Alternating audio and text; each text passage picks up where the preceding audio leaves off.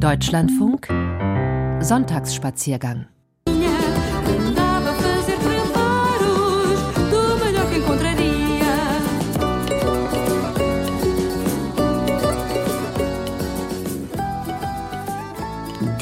Insel Madeira. Also sie hat äh, ihre vielen Beinamen von Blumeninsel bis hin zur immergrünen Insel des ewigen Frühlings der üppigen Vegetation zu verdanken. Mehr als 140 Pflanzenarten sind auf Madeira heimisch.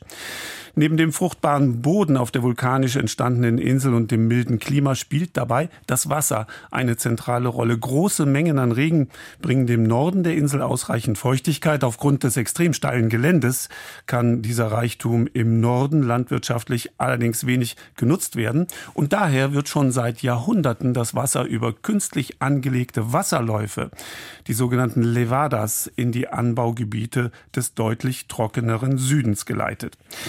Die Einheimischen haben auf diese Weise ausreichend Wasser, um auch große und durstige Bananenbäume, Baumtomaten und andere Obst- und Gemüsepflanzen anzubauen.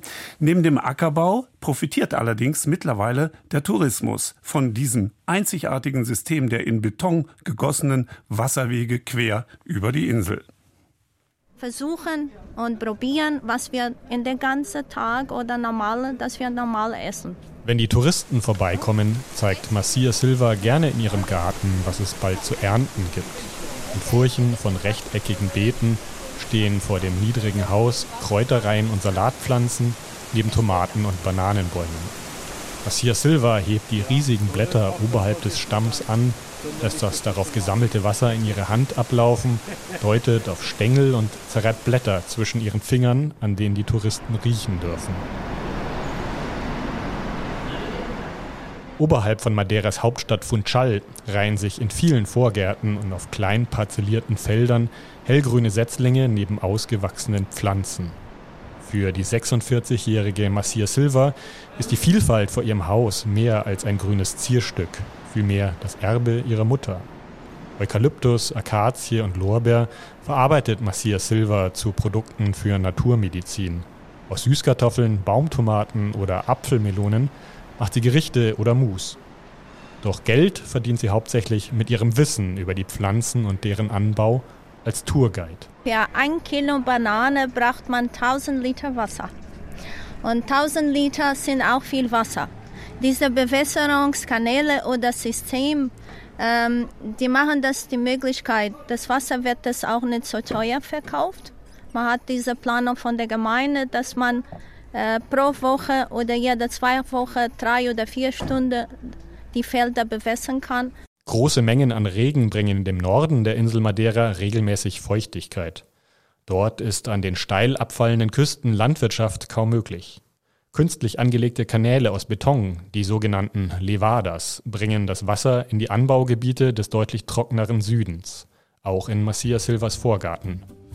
Überall auf den zahlreichen Terrassen, die Madeira die charakteristische Landschaft verleihen, verzweigt sich ein ausgeklügeltes System aus Wasserwegen.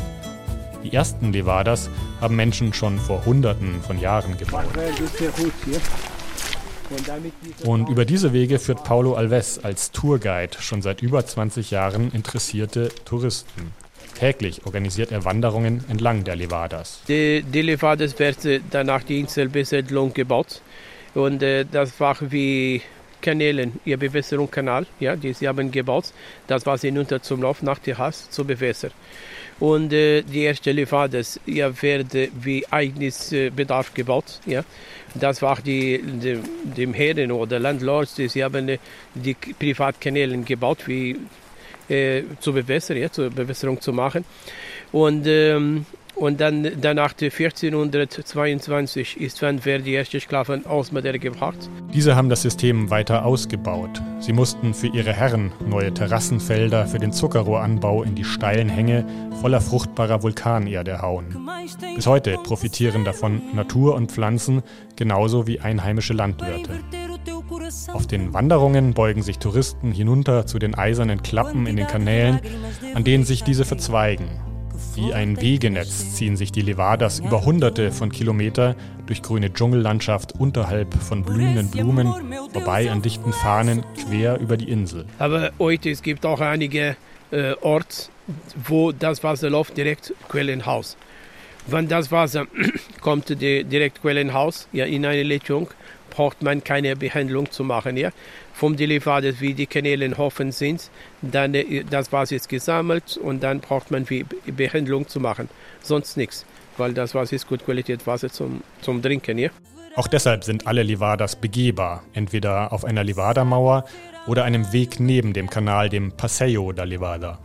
Oben in den Bergen dienen diese Wege den Bewohnern auch als Fußpfade zu ihren Häusern. In Waschhäusern wird das Wasser für die Tröge abgeleitet, Kinder baden in der Levada. Inzwischen stehen an einigen Stellen auch Laternen umwickelt mit Stromkabeln. Die staatliche Gesellschaft Aguas y Residuas der Madeira kümmert sich um die Instandhaltung und verteilt das Wasser. Dieses, dieses System, die arbeitet, sie arbeiten täglich, ja, und dann äh, jeder Dorf, sie haben heute eine, eine kleine Büro, ja, wo das sie haben eine äh, Bewässerung Plan. Da steht, an diesem Plan steht der Name vom Bauer, wie viele Wasserstunden sie haben eingekauft, weil äh, braucht man zu bezahlen was man einkaufen, sie sind Wasserstunden. Dann das Wasser, dann es gibt dir den Preis, wie viele äh, Wasserstunden gekauft. Immer wieder bieten sich an Hängen beeindruckende Blicke durch die dichten Blätter bis hinab zur Küste, wo sich Wellen zur Gischt auftürmen. Viele der Wanderer riechen an den Lorbeerblättern fotografieren herabhängende Klingelblumen, suchen mit Blicken nach den Früchten des Maroni-Baums in der Richtung, in die der ausgestreckte Arm von Massia Silva deutet. Sie pflückt Blätter von überhängenden Ästen, erklärt den Unterschied zwischen Stinklorbeer und Kirschlorbeer. Und das ist natürlich, das kostet auch eine Vermögen, weil das, ist, das braucht auch sehr lang. Wenn es nach ihr geht, soll jeder verstehen, warum die Vegetation auf Madeira mit über 140 einheimischen Arten einzigartig ist. Ein kurzes Eintauchen in die üppige Natur, die auch mit Handarbeit gepflegt werden muss. Wir haben auch viele, die studiert haben und nicht so viel Handkraft, Handkräfte. Und natürlich viel studiert, arbeitslos. Es gibt nicht Arbeit für alle, für qualifiziert, weil äh, gute äh, Studierte oder wer studiert hat, mussten auch, auch viele bezahlt. Mit unser Gehälter Durchschnitt 700 Euro, da waren sie die einfachste. Und natürlich, wer ein bisschen mehr studiert hat, will ein bisschen mehr Geld bekommen und ein, ein guter Job.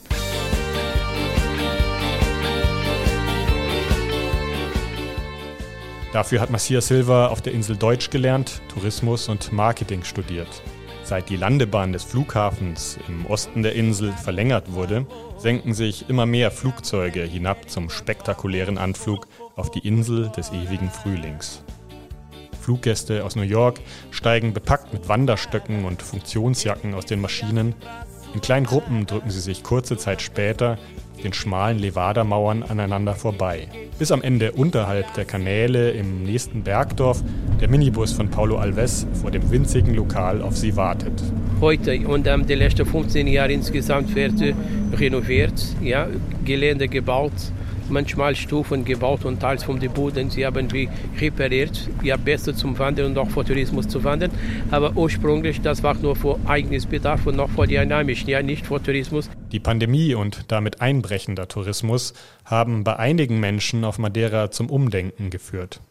Immer häufiger haben auch wieder jüngere Leute den traditionellen Ackerbau für sich entdeckt, Selbstversorgung und harte Arbeit. Es ist auch sehr, sehr schwierig, weil die, wer zum Beispiel pflanzt und unser Privat, als Privatgrundstück umbauen, äh, ihr Ware zu verkaufen, wenn man 30 Cent das Kilo eine äh, Banane bekommt und wird das 1,50, 1,70 verkauft, da hat man auch nicht viel. Man braucht auch viel Wasser.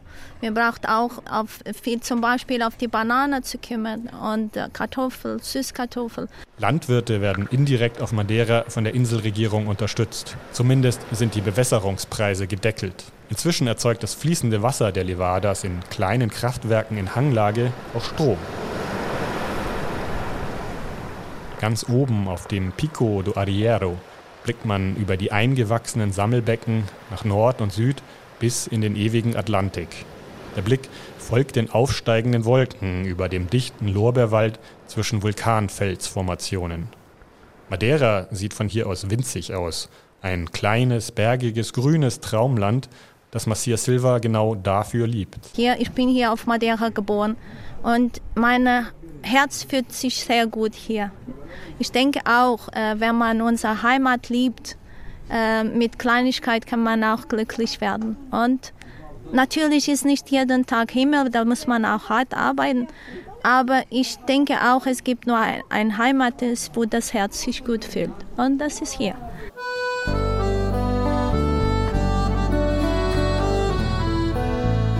Wolken über den Bergen ziehen sich schnell so dicht zusammen, dass man plötzlich nur noch 10 Meter weit blicken kann. Irgendwo hinter dem weiß verschleiernden Vorhang gießen sich die Wolken schon wieder an den Berghängen über den bunten Punkten der Wanderjacken aus. Den Einheimischen bringen die Levadas das kostbare Regenwasser für den Ackerbau, den Touristen ein Wandererlebnis mitten in der Natur Madeiras.